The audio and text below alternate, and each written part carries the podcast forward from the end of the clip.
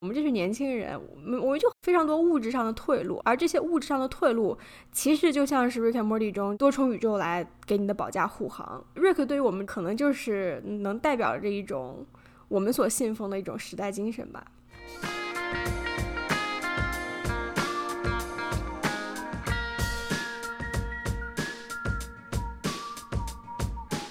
欢迎收听本期《小声喧哗》。小声喧哗是一档四个当代女性讨论欧美流行文化及其背后复杂的文化社会现象的播客。如果你喜欢我们的节目，可以考虑使用文艺复兴式赞助模式，直接去 Patreon 或者爱发电给我们打钱。链接会放到节目的文案中。大家好，我是主播伊娜，和我在一起的还有主播 Afra。大家好，我是 Afra。小声喧哗录这期节目呢，主要是想要迎接十一月份马上开播的第四季《Rick and Morty》，大家都非常非常的激动，在此插入掌声。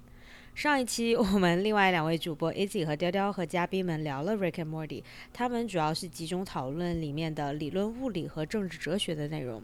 但是由于这部电视剧实在是有太多可以讨论的，所以呢，我们打算聊第二期。本期节目我们请了我们的老朋友里尔克，Hello，大家好，和一位科幻作家苏明米娅和我们来聊《Rick and Morty》。米娅，你自我介绍一下。Hello，我是苏明，是一名科幻作者和编剧，我是未来事务管理局的签约作者，然后是《三体宇宙》的编剧。所以，我们今天其实主要是从一个政治人文的角度来聊一下这部电视剧。我们主要是想聊以下两期内容：第一个是第三季的第四集，也就是《Vindicator Three: The Return of World Ender》这个啊，还有第三季第七集，也就是《The Rick Lantis Mix Up》。当然，我们只说是哪一季哪一集，大家可能会非常困惑。所以呢，我们接下来一集一集的来讨论，顺便给大家回顾一下剧情。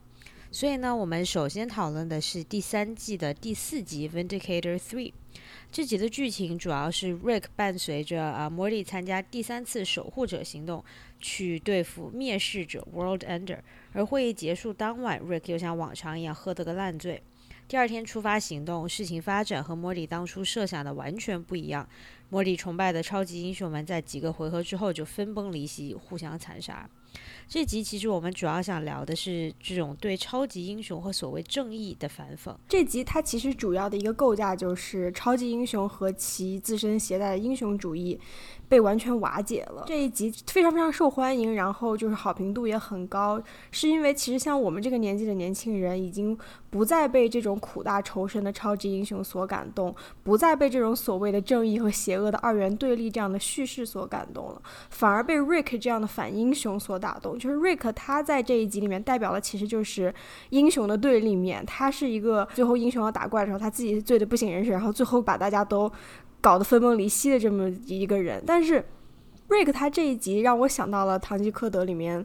他和风车打斗的那一个剧情，就是堂吉诃德他所打斗的这个风车，其实是他脑中幻想出来的一个假想敌，而 Vindicator 们也是和不存在的被 Rick 设计出来的这样一个所谓的敌人打斗，去所谓的去通关，然后相继互相指责，然后相继阴谋揭穿，该分手的分手，离婚的离婚，然后就是发现什么对方有小三之类的，就是这样子，就很荒唐的事情就出来了。整个剧的结尾是指向了一个荒诞和虚无的。其实我当时在看。Vanquish 就是 Vanquish 这集的时候，我也想到了上海美术动画制作厂在七里年的时候拍的那个《大闹天宫》。在《大闹天宫》里面，就是天上的很多神仙，不管是从李靖啊、哪吒呀，还是呃昏庸的玉帝，还是什么太上老君，他们这样的所谓的神仙，都是这种昏庸无能、吃吃喝喝，都是这种非常极尽这种儒家伦理刻板印象的这些神仙。我发现，哎，其实这种消解所谓的神性、消解所谓的英雄叙事，其实中国早就已经。开创了这个先河，要不然我们聊一下，比方说这些超级英雄们所代表的一些人物的一些原型对照呢？他的这个剧情里边有一个守护者嘛，大部分人即使看过的超级英雄非常少，都能够看出来是对现在已有的荧幕上的超级英雄形象的一些模仿还有戏谑。守卫者他的 logo 是一个 V，其实它倒过来就是一个 A，因为复仇者的标记是个 A。它就是倒过来的复仇者，叫守护者。它里边一共有五个超级英雄，每一个都是有模仿的对象的，或者是好几个超级英雄合在一起的结果。就比如说恒星战士，他就是美国队长还有钢铁侠的一个混合，就是他穿着一个会飞行的铠甲，一上场就说了一个笑话嘛。然后那个笑话让瑞克非常的生气，他非常擅长营造自己很亲和的形象，然后带领整个团队的那种感觉。但是他其实是在营造一个公众形象嘛。到了开始玩瑞克的关卡的时候，他就非常的恼火。他前面给了莫迪一个小背心、小夹克，就是超级英雄的小夹克。他恼火的时候就说：“你现在是老大了吧？就因为我们给了你一件夹克，实际上你只是一个有学习障碍的小孩，只有拍宣传照的时候才用得上。”就是到这个时候，他的内在人格就会体现出来，然后实际上又非常的傻白甜，第一个就死掉了。对，其实恒星战士我觉得是一个可能是最经典的这么一个我们内心的白人的这种超级英雄的一个一个一个结合体，一个化身。但是他其实就完全就是个 douchebag，就是这样的人一般都是 douchebag。他一出场我就说 OK，这个人肯定会死的比较早，因为他看起来是最最厉害、最 powerful，然后也是最所谓的这种银幕形象最经典的一个。嗯，那么按照就是 Rick and Morty 这种反剧情的呃结构来说的话，那这个人肯定是最早死的。哎，我们可以按照死的顺序来聊吗？可以。第二个死的是那个机械鳄，他其实是玩的很多 DC 梗，就 DC 有很多动物化的超级英雄，像蝙蝠侠还有猫女这种。DC 还有一个叫钢骨的超级英雄，是一个半机械化的生化人。钢骨维克多斯通他是被天启星母核炸成重伤，然后他父亲把他带到。红屋实验室抢救，他就吸收了那个屋子红屋里的所有高科技，然后就变成了一个半人半机械的生化人。瑞克就吐槽那个机械鳄说：“哇，你的起源故事是掉进了装满冗余重复的大缸吗？”就特别的不屑的那种，还有吐槽他的人设，就说你是一半冷血动物，一半更加冷血的机器吗？然后这个这个机械鳄他非常的相信自己的逻辑能力，因为瑞克出的题都非常的。不是一个真正的逻辑题，反而是对逻辑的消解，就是不停的引战，引引出他们之间矛盾的一个题目，所以他第二个就死了，其实就是很耿直的死掉了。这个形容我喜欢，很耿直的死掉。嗯，死于死于对自己逻辑判断能力的那个信任。第三个死掉的是那个火车人，火车人他其实是蝙蝠侠和绿灯侠的一个结合。就是瑞克一开始就吐槽说，自从他的双亲在一次铁路事故中悲惨去世，他就学会了召唤幽灵列车，就是对火车人背景的一个吐槽。这个背景就是和蝙蝠侠一样，蝙蝠侠就是他小时候他父母惨死，然后他就变成了嗯学习的超能力人，拯救拯救世界什么的。然后他在发大招的时候身上全绿光，就跟绿灯绿灯侠很像。他是在第第三个关卡。因为嫉妒和那个万蚁人打了起来，就是因为万蚁人和 金女那个出轨，然后他因为嫉妒和万蚁人打了起来，被万蚁人给打死了。万蚁人他这个设定就更加融合的一个特性，他这种流动的沙粒感构成的身体就和杀人很像，杀人就是蜘蛛侠里边的一个反派，就全身是由沙子构成的，然后所以就很难打死，在被打散了之后又会重新聚起来。就像万蚁人的这个状态，再又是和蚂蚁有关，控制蚂蚁作战就和蚁人一样，然后他又是有再生能力，就是他被子弹打了之后，他的蚁后又产生新的蚂蚁。这个万蚁人是这几个超级英雄里。最单纯、可爱、天真的一个，他是被那个星女背叛杀死的。就星女为了不让别人知道自己的丑闻，就想把所有人都杀死。星女就是其中最暗黑的一个人格吧。她的那个招有点放大招那种感觉，就像是黑凤凰和绯红女巫的那种招式。就一放就是大招，然后还挺厉害的，仓库物质什么的。我觉得超星女的这个形象也是，她的重点就在于她是模仿了很多最强的这个女性超级英雄的这个形象和他们的能力，然后还有就是他本身他的性格在一开始给人觉得是这个最守序善良的一个。然后结果到了最后才发现，第一他是被完全被这个爱情所遮蔽的，所以说根本没有守所谓那个守序的那一面。然后另外一方面，他是为了掩盖他们整个超级英雄过往的黑暗面，几乎把所有人都给背叛，然后都给杀死了。对他其实是最最腹黑的一个了。对，会不会有一些对这个女性形象的这种表现上的一点小问题呢？因为像黑。黑凤凰这样子其实也是啊非常强大，可能可能是整个 X Man 中最强大的，其实但是它的核心就在于它是被这个外星的这个非常强大的凤凰之力然后给附身了，然后是因为自己情感的不稳定，它其实是控制不了自己的力量的，所以在就我们看到在 Rick Morty 他在批判所谓很多的就是那种所谓传统的超级英雄的这种形象啊，然后以及他们的故事结构啊，他们的那种神话结构的时候，是不是同时其实也很不自觉的，就是吸收了一些可能让人觉得有一些问题的这样一些方面？我觉得肯定是因为很明显，这个星女的设定其实就是饱受诟病的这么所谓的一种文学和影视形象，叫做有人叫做蛇蝎美人，有人叫做致命女郎，然后法语叫做 femme fatale。之前的一些三三十年代、四十年代的一些黑色电影的时候，你会发现很多有这样子这种。长得极其美丽的这种蛇蝎女郎会让男人沉溺，然后会让男人相互斗争、倾倒，然后最后男人们往往就是失去了自己的社会地位，失去了家庭，甚至失去了自己的生命。他们自己是通过这种美色啊，然后谎言去诱惑男性，这其实是一个厌女症的综合的一个银幕形象。所以我觉得就是在星女的她这个设定中，其实我觉得是绝对受到了对女性超级英雄设定中所携带的这种厌女。情节的这么一个综合性的一个新的一个设定，对，尤其是你考虑到这整一个超级英雄队伍的一半都是因为他们的他跟那个火车人还有那个蚁人的三角恋而。灭，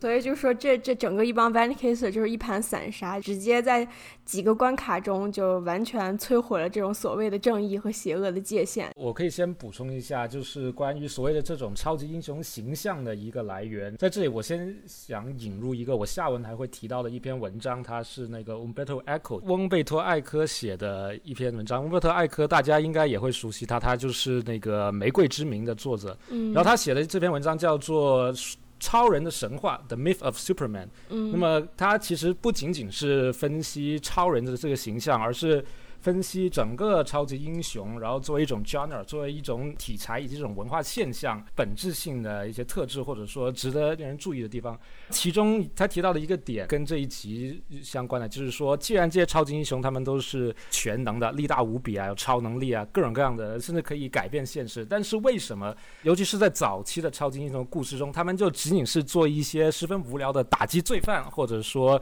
跟一些超级宇宙坏蛋啊、外星人啊，或者说机器人，这个跟他们去做就是斗争，为什么是做一些这么无聊的事情，而没有是说解决世界的能源危机啊，或者说改变整个宇宙或者整个人类社会的权力结构？那么他就提到说，其实这个超级英雄，他是作为一个资本主义文化的一个部分，它是要被人去消费。而且它是要持续不断的是被消费，它以前是做一个这种漫画的发行方式，决定了它是要一期一期不停的出，它的故事要一直要往前行。所以说，它第一，它不能在短时间内就把这个超级英雄还有它的敌人之间的对立关系消解掉了。超级英雄必须不断的去跟更强大的敌人作战。但另一方面，超级英雄他们的所作所为也不能突破，就是一般人对这个世界的，或者说主流社会对正义和善良的想象，就是说他们不能够颠覆。正义和善良以以及建立在这之上的权力结构，所以就造成了超级英雄就只能够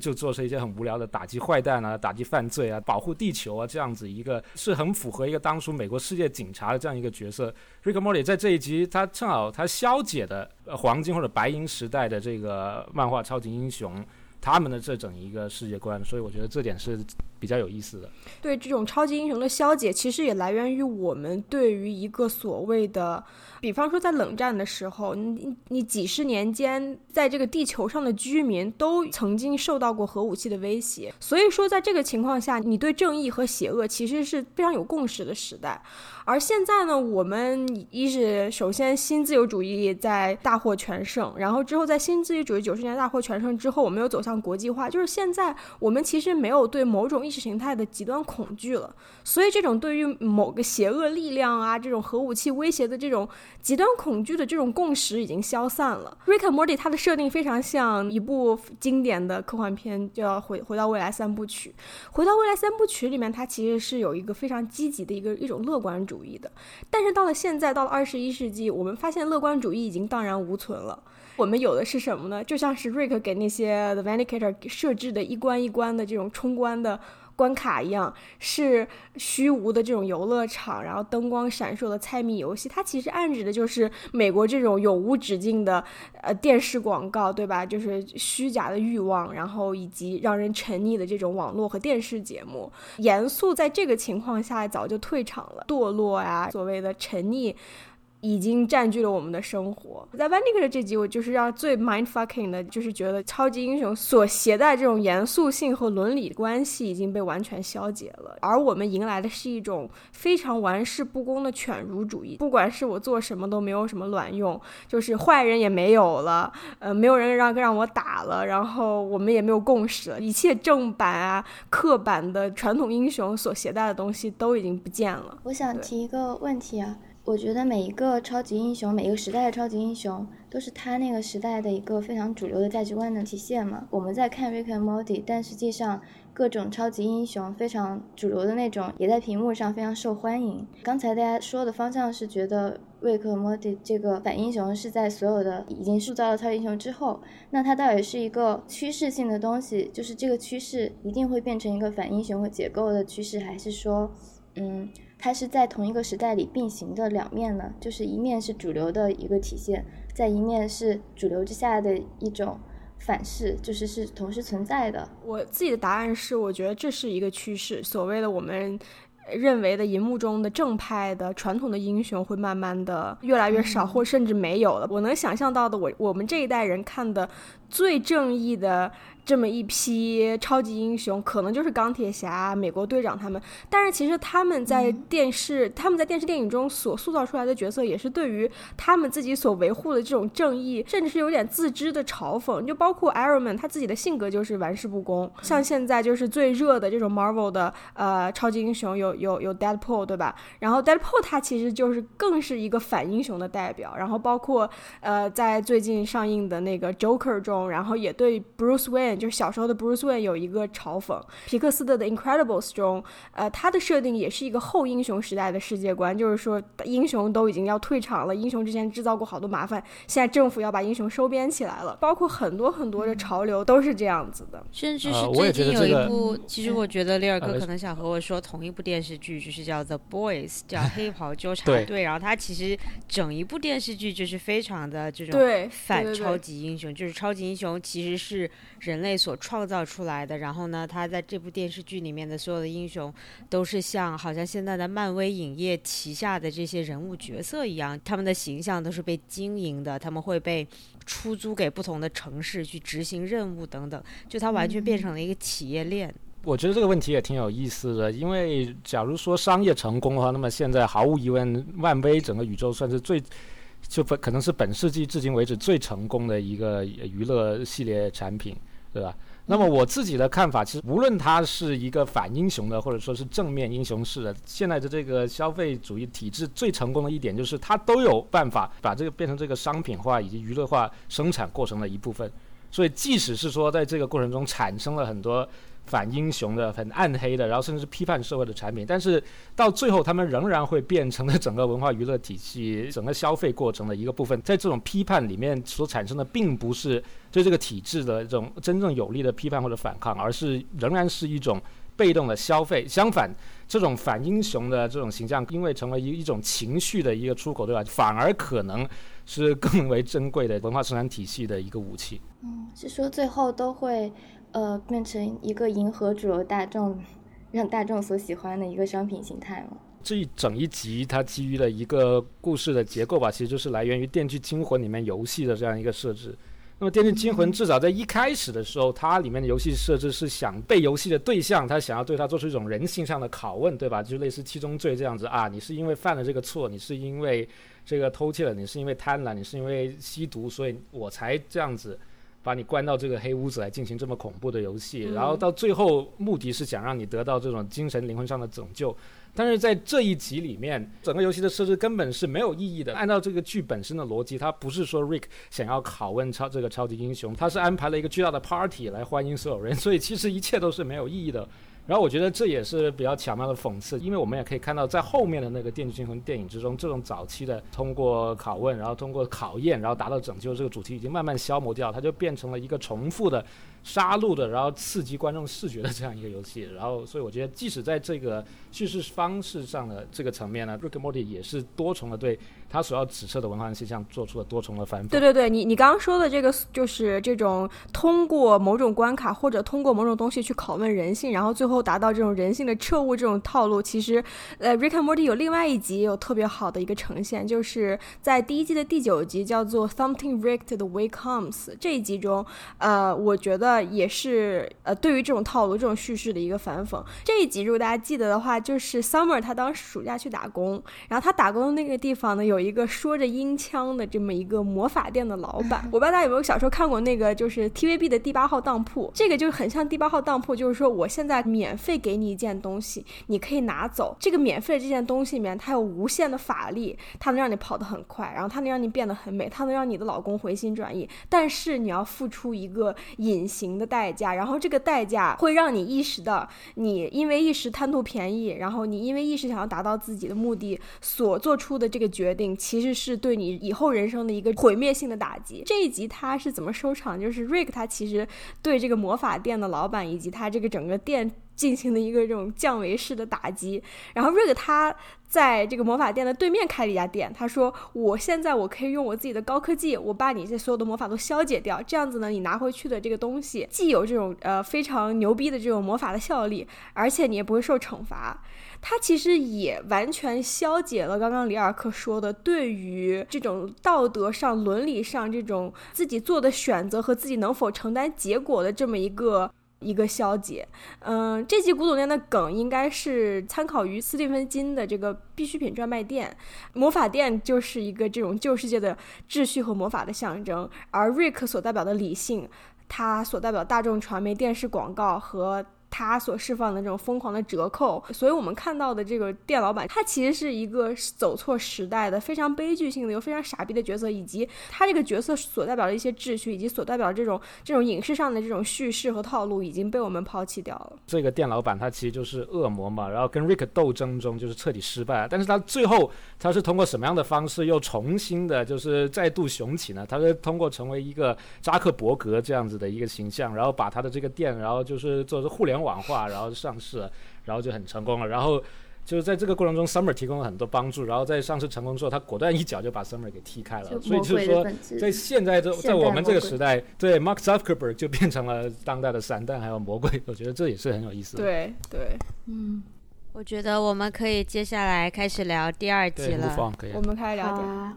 其实我们所说的第二集是第三季的第七集的 Rick Lantis Mix Up。我看到豆瓣上不少人都说，通过 IMDB 的那个评分来看，这应该是史上最评分最高、最伟大的任何电视剧里面的单独的一集。就实在是我看到这个题目，看到这个剧情，我现在立刻就想回去重新看一遍。然后基本上这一集的这个背景设定是在一个全都是 Rick and Morty 组成的城市里，然后呢，他们之间亲情淡薄，阶级森严，非常非常的这个脑洞大开。我觉得这一集是可能是我在所有 Rick and Morty 剧集里面，就是这三季里面最最最喜欢的一集，真的是神剧 m d b 上九点八、九点九，对吧？嗯，就像刚刚伊娜说的，全部的人类历史上可能是那个评分最高的一一集之一。我这集反复看了很多遍，短短二十分钟，交代了四条完整的故事线。它的镜头感以及镜头语言以及每个镜头携带的信息量都是海量的。每一条故事线都有触及，比方说阶级固化、消费主义、集权统治、种族问题，然后美国的呃警察暴力这种非常非常多的主题。每一个故事线后面都是那种细思恐极。的这种一个一套逻辑，我当时看的时候，我说这可能就是一幅资本主义吃人全景图，因为他这这一集，他四条故事线把美国社会中以及资本主义社会中最严重、最不堪的弊病都暴露出来了，都呈现出来了。我平时刷微博，我总有个习惯，我我会关注，比方说什么紫光阁啊，呃，什么观察者网，就这种非常五毛的这种账号，每次这些账号发表任何反美言论，然后我发现他其中指出的美国的弊病，比方。说什么压迫黑人呐，屠杀少数族裔啊，然后就是资本家怎么怎么剥削工人，然后我发现中宣部或者说是非常五毛的这一边所攻击的美国的这些弊病。在《Rick and Morty》这一季里面都有一个集中的体现，完全吻合了所有的中国的反美主义者想要黑美国的时候想要打击的一些痛点，感觉收了钱。收了钱。我也很同意阿阿弗拉所说的，就是这一集也是我在整个《Rick Morty》中最喜欢的一集。不说它里面所所表现的那种主题吧，就单说从这个整个剧的这种创作方式，还有它的叙事方式来说，这集其实是非常典型的一集。就是因为 Rick and Morty，它就是它通常每一集是一个比较完整的一个故事弧线，然后通常会有 A、B 两条故事线，然后形成一个对照。然后那么阿弗拉刚才说到这一集里面，它是有四条完整的故事线，而且每一个故事线它所叙述的那个中心思想，然后包括它那个叙事本身，甚至包括那个人物的弧线本身都是相对完整的。而且他们能在这样子相对完整的多重的叙事之中，还能够无论是对社会现象，还是对他所指涉的文艺作品的那些隐喻啊，指涉全部包含在里面。这种这么密集的这样的一个这种信息量，然后以及整合这种叙事还有角色的能力，这是 Rick and Morty 就是整个剧为什么这么吸引大家的？我觉得是一个核心的魅力所在。对对，如果你是影迷的话，你能看到这一集致敬了非常非常多呃经典的电影。包括就是 Rick and Morty 他们两个警察搭班去贫困的 Morty Town 去搜查的时候，这个其实是致敬了训练日流水线的那个故事剧情，致敬了可能有查理与巧克力工厂，然后其他方面还致敬了，比方说有总统班底啊，伴我同行啊。呃，银河护卫队，甚至哈利波特等等，就是这一集他就致敬了超过十多部电影。尤其是你如果是影迷，或者说浸淫在流行文化或者饭圈之中的这样一个。观剧者的话，在看他的时候，其实就会肯定会有寻宝一样子的，会带着寻宝一样的一种心态。对，这种心态反过来也是影响到了创作者的创作过程。其实很多人也已经注意到，就是说《Rick and Morty》，尤其他他靠近后期的剧里面，有很多这种梗啊什么的，你如果不停止播放，把那一帧调出来的话，你是根本看不到的。它可能就是画面中一闪而过的一个摆在桌子上的物品，或者说远处商店上的一个招牌，或者说墙后面的一个涂鸦这样子的一个东西，对吧？就是如果你在正常关注的过程中，你是很难把所有的信息都捕捉到的。所以就是 这种寻宝的心态，以及殷切的心情，反过来也影响了主创们把更多、更密集的这种文化指涉塞到了这个剧的各个方面，所以就造成了整个剧这样一种万花筒式的这样一这样一种观感。我也非常喜欢这一集，就除了刚才大家说的这一点，我觉得这一集的设定也非常的让我震惊。其实这个瑞瑞城，它就是在一个平行世界的基础上，多重宇宙的基础上做出来的。前面大部分的平行宇宙，它都是跑到一个星球。一个世界去冒险，但是这集它整个设定是在这种我们常见的去一个异时空冒险的基础上，把全部的异时空连在了一起，就变成了一个瑞城，就是在一个经典设定之上纵向加深的这么一个设定，呃，让我觉得非常厉害。而且，嗯，就是它是一个反乌托邦嘛，反乌托邦，呃，本来就是科幻小说的一个很经典的题材，很多反乌托邦的小说，它可能会说赛博朋克里的呃控制，就是机器对人的控制。呃或者是会通过，比如说人类还有怪物，代表不同种族之间的一个一个矛盾。但是瑞城这个，它所有的元素就是瑞克和莫蒂这两个人而已，但是他却用仅仅是这两个人和这两个人的关系，完全反衬了资本主义社会的各种阶级关系。瑞克和莫蒂在这个瑞城里边就像是两个种族吧，你可以说莫蒂是一个比较低智商，然后。呃，长期处于贫困线的瑞克可能是白人精英一贯以来占据这个社会的上层阶级的这么一个群体，但是他们之间又有着情感关系。这种情感关系可能在现实里是一个作为一个人类共同生活的这种愿望，在瑞城里边是瑞克莫里之间的。曾经有的亲情，但是他们的亲情也变得很淡漠了，就像人和人的关系变得很淡漠一样。后来也从一个可能本来是两个种族，但是他们两个种族到后来就在各个社会阶层都已经错开了。瑞克也有流水线工人。莫迪也有去竞选总统，就是我觉得非常的天衣无缝。我很同意这种天衣无缝的这个说法，就因为在这个多元宇宙设计中，所有的 Rick 就是除了小部分的差异都是一样的，那所有的 Morty 也大部分都是一样的，可以说是高度提炼的，不仅仅是整个资本主义社会啊，其实更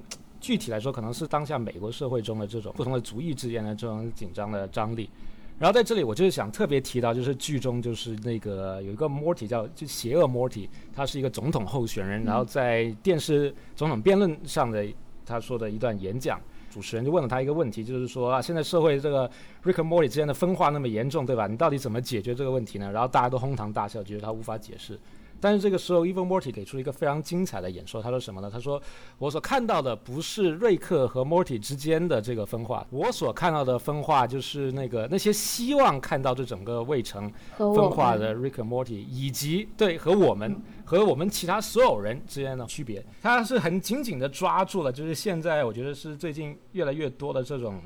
你可以说是民粹化的什么也好，但是就是对财富以及权力不平等，而且是全球化的不平等现象，就抓住了这么一个当下的一个重点所在，对吧？问题不在于说这个世界上存在 Rick and Morty，然后他们之间在那个生理上啊，在什么各方面、性格上、智商上是不同的，而重点在于不管有多少 Rick and Morty。瑞克莫里中总是有一小撮人，一小撮精英啊，不不论是这个政客，还是说这种以前就是大财团的那种总裁，然后现在可能就是呢大跨公司 CEO 啊，或者说然后就是华尔街的银行家什么的，总是有一小撮人把这个整个社会最根本的这个资源给占据了，然后其他所有人要不就成为那个。无业流民，对吧？然后生活在贫困之中，要么就成为资本主义还有工业社会生产体系的一部分，作为一个流水工人，然后去消费他们自己生产出来的这样的一个产品。这个，这从批判性来来说，这也是在整个 Rick Morty 剧集中批判性最强的一个部分。我比较喜欢的就是几处剧情，有一处，呃，那个华夫饼工厂工人的这一集，在这个瑞城的设定中，呃，Rick 是这种所谓的呃活得比较好的一撮人。呃，然后 Morty 你能看得到，就是他们是一群，比方说生活在这种中城啊，然后就是这种 downtown，在街头小偷小摸，然后去贩卖毒品啊，集中犯罪，然后这么一帮族群的设定。但是在这个华夫饼工厂，你你能看得到，他其实是一群可能是生活在底端的这么一群 Rick，他们在这个工厂工作，你能看它整个工厂的架构等等，它其实都都会把工人的剩余价值。炸到一滴不剩。比较恐怖的一个设定就是，那个华夫饼的它那个配料其实是瑞克脑中对于自己女儿的亲情的快乐的这种投射。然后最后也比较可怕的一点就是，就是之所以说为什么剩余剩余价值被榨光，也是因为他那一刻当下对于一个虚假快乐的这么一个具象化的。东西，然后被被加工到了这个华夫饼中，作为商品再去被贩卖，所以我觉得这种设定真的是很残忍，而且很真实的。因为我们知道，在我们现在这个现实社会中，你不可能说在一个华夫饼中间加入一种口味，然后你吃了它之后，你就能够体会到一种温馨的这样家庭的，还有对女儿的这种爱，这种快乐，对吧？所以它其实这个华夫饼工厂，它指代的对象，我觉得其实是我们所消费的当下的这个文化娱乐。因为在我们的生活中，是什么东西可能提供给我们，就是对于家庭还有对女儿的爱啊，以及这种温馨的感觉呢？那么就是可能就是一种影视作品，对吧？电影啊、剧集，然后动画。我觉得整个华夫饼设计中最暗黑的一点，就在于这个华夫饼的第二个口味，对吧？这第二个口味叫做 Simple Rick Freedom 啊，Wafer Select，就是。在这一集的剧情进行到后半了，然后有一个流水线工人终于忍受不了，然后奋起反抗，对吧？杀了他的这个资本家，supervisor 就是主管的，然后对，呃，杀了资本家下面的一个包工头，然后就把自己关到了那个 Simple Rick，这就是他的那个一开始第一代被关在里面的那个，就提产生这个脑子里的这个幻象这种感觉那个人那里，把自己关了进去。对吧？然后就要求给他一把这传送枪传送走了。那么，但是到最后，那个真正的这个工厂主，就是那个大资本家走进来，然后就好像很亲切对他说：“啊，你自由了，你可以走出去了。”其他流水线工人开始鼓掌，对吧？原来反抗是有用的。那么最黑暗的就是在这个时候，这个工厂主就通过一把这个催眠枪，然后就把这个反抗的这个 Rick 给打晕了，然后捕捉到了他那一刻。对于那种自由的喜悦 以及反抗成功的那一种，把那个感觉给捕捉下来，那么这种感觉就变成了这个 Simple Rick Wafer 的第二种口味。Rick and Morty 这个剧很多时候他批判一个现象，他不仅是批判一种现象的本质，他之所以是 mind fuck，他就是他的批判的对象，他是可以是多重的，甚至是绕过他所批判的。对象的本身，然后再去指向它背后更深层的一种原因。就像我上面提到的，就是说资本主义最强大的一点，就是说能够把它之下所产生的正面形象和批判它的这种反面的形象都整合成为一个统一的消费的商品。Simple rich, Freedom Offer 这一个点就是非常完美的把这一点。通过一个非常 非常有意思的这个故事给表现了出来，对吧？即使是有一个流水线工人，他拿起了武器对这个资本家进行了反抗，反而是把这种反抗精神本身捕捉起来，变成了一个供给我们消费的商品。如果更暗黑的话，我们甚至可以更进一步，就是因为我们在刚才，包括在上一集，其实大家也都提到 Rick and Morty 跟其他的美美国流行文化中的动画剧集不一样，有一种严肃探讨问题的面向。但是，假如我们顺着这一个 Simple Rick Freedom Offer 的这个思路想下去的话，那么我是不是可以认为，其实某种程度上，Rick and Morty 这个剧集本身它也是这样一个资本主义体系，然后把所有的对它的批判，然后所浓缩起来，然后反而喂给我们消费者的这样 这样一个一个消费产品呢？对吧？因为无论如何，Rick and Morty 它本身它是一个动画剧集，它是 Adult Swim。这个公司及资金制作，Adult Swim 是美，应该是可美国可能是全世界最大的一个卡通的那个电视服务商，它是 Cartoon Network 下面的一个子公司。嗯，所以说在这整个 Rick and Morty，我们现在看觉得哇，它好很好看呢，然后它故事然而又非常有创意了，对吧？然后又批判了社会现象，但是它本身它是一个非常严密的一个 corporate culture，就是一个公司式的一个商业。是的，决策过程到最后才是这艺术家的这个主观创作。所以我觉得，就是我们大家不能指望通过去看《Rick and Morty》，去通过看这件事情，然后作为我们所谓的对于当代社会或者是资本主义的一种反抗。就是你看这件事情，已经本身就锁定了。你你已经在框架里面逃不出来了。我就记得就是巴黎五月革命的时候，六八年革命，然后当时法国学生他可能追求的目标就是这样一个反美国式的资本主义，追求就是中国式的呃革命情节这么一个一个愿景吧。然后他们当时上街游行的时候，他们手里面拿的这些标语都不是复印出来的印刷品。而是学生们自己手写的、手绘的东西，因为他们认为说，你一旦就是印刷花瓶拿在手里面，一旦就是你把某个让人们烂熟于心的，不管是影影视形象还是怎样的一个形象拿在手里面，你总归是被消费了。六八年的各种各样的史料，你你都能看到他们那些游行时的标语，还有那些图案，都是非常像是小孩子画的一样，非常笨拙的那种，就是用铅笔或者是用这种马克笔画。出来的一些一些东西，我觉得就是很难很难很难。我们通过去消费某一个影视作品，虽然这个影视作品标榜着非常，对吧，与众不同或者独立的东西，然后去做反抗。所以我现在就想聊一下，就是因为《Rick and Morty》以及就是之前小声喧哗聊过的非常受欢迎的《马南波杰克》等等这些剧集，就近几年爆红，它是怎样的一种文化现象？这种文化现象。能告诉我们这个时代到底是有一个怎样的症结呢？我觉得，首先这种文化现象，它给人产生一种表面现象，可能就是我们之前所说过的，是一种反抗、一种怀疑、这种可能甚至是某种犬儒主义，对吧？然后代替了过去的那种所谓的宏大叙事，对吧？但是我觉得这只是一个表象，我就想回到之前提到过艾科写的那篇啊《超人的神话》这篇文章。这篇文章一开始，他首先分析的其实是这个超级英雄漫画的这个叙事结构。如果说他说超级英雄是创造出一种当代神话的话，就是这种神话结构跟古典的神话结构之间有什么区别？那么在艾可看来呢，古典的神话结构它是一种已经确定的、已经结束了、因而已经不朽的这样一种。角色和英雄的命运，对吧？比如说，他说古希腊人一讲起来，比如说大力神啊，赫拉克勒斯这样子，大家都知道哦，他就是宙斯的这私呃私生子，然后完成了十二项功绩，对吧？然后最后就因为他老婆的嫉妒，然后就痛苦的死去，然后就成为了一个真正的神这样子，对吧？然后一说起呃阿基里斯，然后就知道哦，阿基里斯的愤怒，对吧？他在整一个这个特洛伊神话之中的位置，然后他最后的他是怎么样啊死去？当然，但是他就说这跟超级英雄的这个。漫画的生产方式是不相容的，因为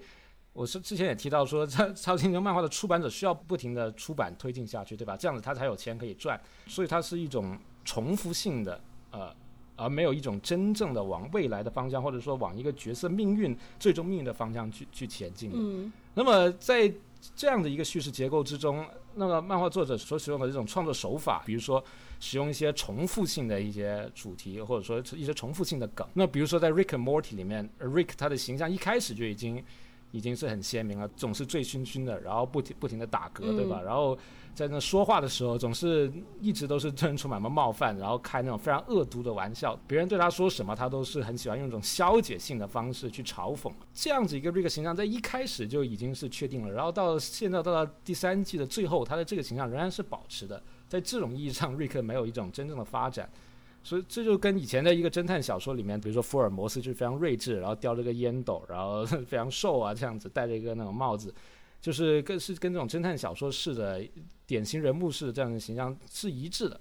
第二个层面就是说，在这些故事的发展中，除了使用这些不断重复的这些主题以外，当你把所有的这些剧集串在一起的时候，它在整体故事上缺乏一个主线。嗯，然后这一个就不只是我这样子觉得，其实主创本人他们也是说，他们是有意去去除这个主线的。然后甚至在一个《Rick Morty》就是第一季第十集里面，然后通过 Rick 自己打破第四第四堵墙这样的说法，然后说啊。Rick 就说：“啊，我明白你的意思，但是现在可不是发展主线的时候啊，这样子。所以就是说，在剧里面，然后 Rick 也是这样子这样子认为的。所以这就造成了一个根本的悖论，就是说，我们觉得啊，Rick Morty 能够呃 thought provoking，就是引人深思，激发人们的。”呃，对，激发人 激发人们考虑，激发人们深思，这样一部剧，对吧？但是他为了维持他自己的生产本身，他是很难允许它里面的角色去做出什么真正的成长的。比如说，一定要说《Rick and Morty》里面有一个什么叙事的主题的话，我记得在上一集里面，大家可能提到说，哦，可能是一种科学、理性、全能的能力，以及所谓的情感、个人生活之间的这种矛盾。然后我觉得。其实，与其说是呃科学还有情感价值之间的矛盾，倒不如说是一个对于日常生活甚至是家庭生活不确定性以及不满的这样这样一种探讨。Rick and Morty 的主创 Dan Harmon 本人在一个访谈中就说到说，当然这个宇宙是没有意义的，对吧？然后这个观点是绝对正确的，宇宙是没有意义的。但是你如果只是这样子说宇宙是没有意义的话，那么你是哪里也去，就是你 get you nowhere，你是没有办法前进，没有办法继续生活的。所以说，重点就在于如何能够把你的关注点放大到一个个人，放大到一个家庭，放大到你生活中的那种，其实就是我们中国人说的喜怒哀乐的这种时刻中去，对吧？在那里面，然后你就寻找到了意义，那甚至是宇宙的中心。第二本这样子一说出来，其实在我心目中是有点减损了这个剧的深深刻性，整个的在我心目中的地位吧。它里面的那种科学概念，它对现实社会的批判，它对道德的批判，它对宇宙命运、对世界哲学的思考，归根结底是用来刺激这种所谓的比较有思想的，或者是呃有比较有知识准备的这一部分观众。归根结底，他想要讲的还是一个个人，其实是在一个非常美国化的这样一个家庭还有日常生活中，怎么样寻找自己的地位，怎么样与他人相处，回归到这样子的。一个角度，假如说这三季的 Rick Morty 有任何主线的话，其实就是 Rick 本身，他作为一个祖父，对吧？作为一个父亲，然后和他的孙子和他的女儿之间人际关系的处理以及挣扎。我自己个人认为，就是 Rick Morty 所迎合的一种时代精神，就是。其中一个最重要的设定，我相信就是导师喧哗的关于瑞克莫瑞第一期已经有讲过了，就是这个多重宇宙的设定。为什么多重宇宙的设定就能戳到我们这帮人的点？我记得我之前嗯看过一句话，我印象很深刻，就是说在这个时代，如果我们想死，如果我们想 fucked up，是难度非常大的一件事情。也就是说，其实我们现在。我们所信奉的一种时代精神，就是男朋友不好，那就那就分了呗；电脑崩溃，那就重启试试呗。重启试试这四个字，其实成为了我们一种时代精神。那我觉得重启试试其实和多重宇宙是有一种某方面的雷同之处的。不管你做什么事情，对吧？你在多重宇宙中，你杀了谁，你被谁杀，你拯救了谁，或者你被谁拯救，你都不需要承担后果，也没有后果，因为你只需要从这个宇宙中逃离出去，你去下一个宇宙就好了。那现在，我觉得我们这一代人。其实是生活在我们自己生活中的这这么一个多重宇宙中。比方说，我不喜欢这一份工作，那么我立马可以去找下一份工作。我们现在难题是一种非常虚无性的难题，而不是一种陷入绝境的难题。不管我们再怎么 fucked up，我们其实都蹦得起迪，我们其实都吃得起大众点评上好几星的 brunch，我们其实都能买得起，咬咬牙都能买得起小红书上你很喜欢的一些东西，对吧？我们在这个时代，我们这是年轻人，我们我们就非常多物质。上的退路，而这些物质上的退路，其实就像是《Rick and Morty》中这种多重宇宙来给你的保驾护航。Rick 对于我们这帮人，可能就是能代表着一种我们所信奉的一种时代精神。这个其实跟第三季的另外一集特别牛逼的一集，就是呃，Pickle Rick 腌黄瓜 Rick，就是那一集最后那个心理咨询师他所说的是一样的呀，就是 Rick 觉得自己特别聪明。太聪明了，自己是神。然后其实他真对于他来说，真正难以理解的概念是如何掌控自己的心智，就是 it's your mind。你自己的生活其实都是你自己所做出的选择。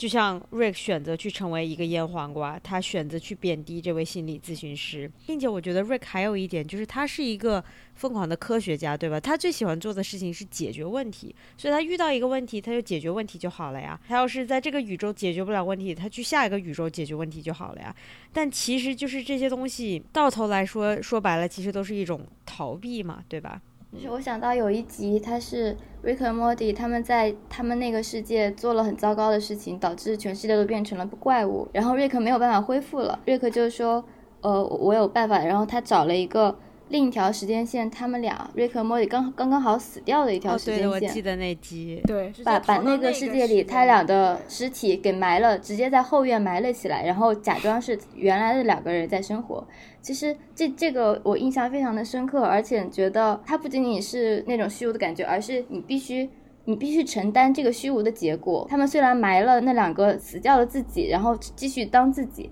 但是结尾的时候，那个莫吉整个人状态是不敢相信的，然后难以接受的，呃，但是又不得不接受的那个状态，就是整个人傻傻的那那种状态，然后非常细思极恐的那种状态。其实我也感觉到，我在生活里也很喜欢重启，呃，换换工作，然后从一个城市到另一个城市重新开始生活。但是会随着年龄的变大，我会觉得这个事情还是有代价的。这让我突然间想到，我们当代。青年特别喜欢看的这些电视剧啊，比如说《Rick and Morty》，比如说马上就要出新的一季的《BoJack Horseman》。其实到头来，它的很大的一个主题就是，你的人生是你自己做的选择，然后呢，你要学会去接受你所做的选择是有后果的呀。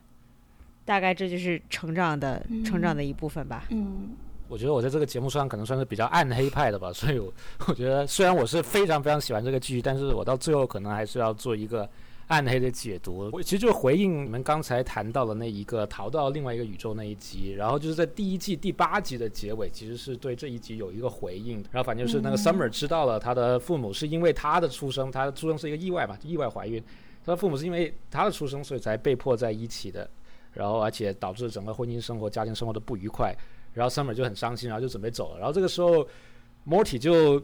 给 Summer 看了，但他就是本来在他们那个时空死掉的 Rick，对，死掉的 Rick 和 Morty 的那个坟墓，对吧？然后最后 Morty 说了这么一句话，他就说：“没有人是因为带带着目的而存在的，没有人属于任何地方，所有人都要死，过来看电视吧，这样子。”所以我就觉得，呃，当然 Rick 和 Morty 还有 BoJack Horseman 这个剧集，它是让我们明白，就是我们自己做的选择，然后是有后果的，然后我们选择去接受它。但是我觉得重点在于接受这个部分，而不在于说你的人生还有什么样的可能，对吧？或者说更大这个社会这整个结构是不是对你的人生做出了怎样的限制？甚至更广大意义上呢，你本来可以为更多人的这个福祉而做出更大的贡献。那么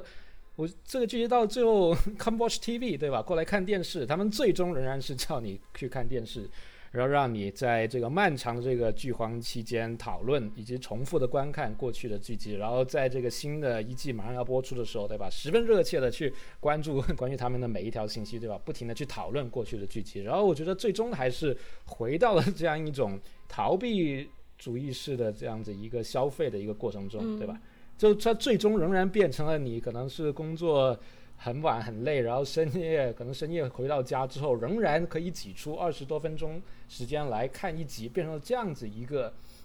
解压的这样一种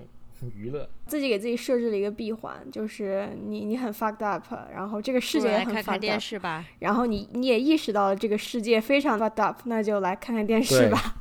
我觉得这个结尾的非常的好，我们真的其实可以到这里，就是顺势收一下，看一看现在的政治形态不是很好，全球也在变暖，是可能你的生活不顺，可能男朋友最近把你给甩了，或者你把男朋友给甩了，啊，或者你的猫猫今天没有抱你，对不对？人生有这么多的不顺，不如来听一听小声喧哗，看一看电视。我们其实也很开心能够。给大家虚无的人生中添加一些乐趣，对不对？就是我们做这个播客，其实也是有一定的意义的嘛。然后呢，尤其是大家接下来十一月十号可以期待 Rick and Morty 要回归了。本周末十月二十五号，BoJack Horseman 下一季也要回归了。十月二十七号周日，Silicon Valley 也要回归了。你看，大有这么多的电视可以看，大家应该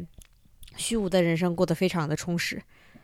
啊、那么以上就是我们这期的节目。然后呢，非常感谢我们的两位嘉宾抽出时间来跟我们一起聊 Rick and Morty 啊、然后也感谢大家收听小声喧哗。我们的众筹仍然是在进行中的。如果你想每个月给大家打个钱呢，让我们去请我们喝个奶茶、喝个咖啡什么的，我们在 Patreon 和爱发电上，到时候我们会把这些链接放上去。然后呢，也欢迎大家扫码或者点击我们文案内的链接来收听本期节目。你可以在 iTunes、Google Play、Spotify、Castbox 还有 Pocket Cast 等等第三方收听播客的啊、各大平台上找到我们。我们期待你们的留言。好，谢谢大家。